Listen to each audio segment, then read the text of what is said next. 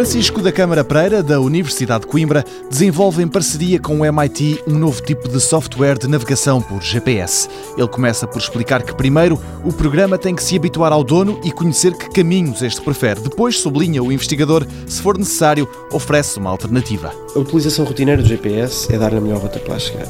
Neste caso, é dar-lhe a melhor rota para lá chegar quando ele descobre que a rota normal tem um problema. Não é, olha, vai por ali ele diz, não, não, desculpa lá, eu costumo ir por aqui, apetece-me ir por aqui, que é diferente. Portanto, este sistema não garante a melhor rota. Garante é perceber qual é que é a rota preferida do utilizador. Ele pode ser o pior escolhedor de rotas do mundo, não é?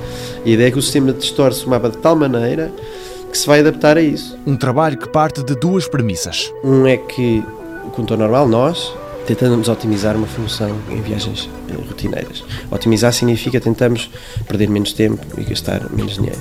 Normalmente é isto, não é?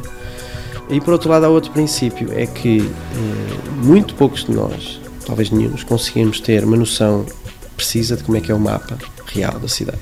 Portanto, as nossas decisões são tendencialmente distorcidas. E assim, o algoritmo que está por detrás deste navegador baseia-se num mapa incomum. O que o carro faz, no fundo, é transformar o mapa da cidade, distorcê-lo de forma a corresponder àquilo que a pessoa imagina que são as distâncias reais para ela. A pessoa não acha necessariamente que são distâncias físicas. São aqueles percursos que ela acha que são mais curtos. Sei lá, porque tem menos semáforos, porque, sei lá, porque é mais rápido.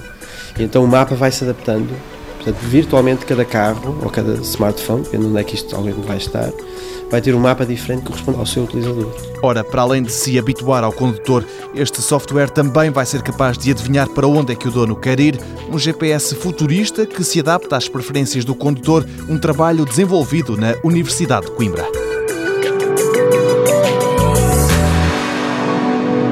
Mundo Novo um programa do Concurso Nacional de Inovação BSTSF.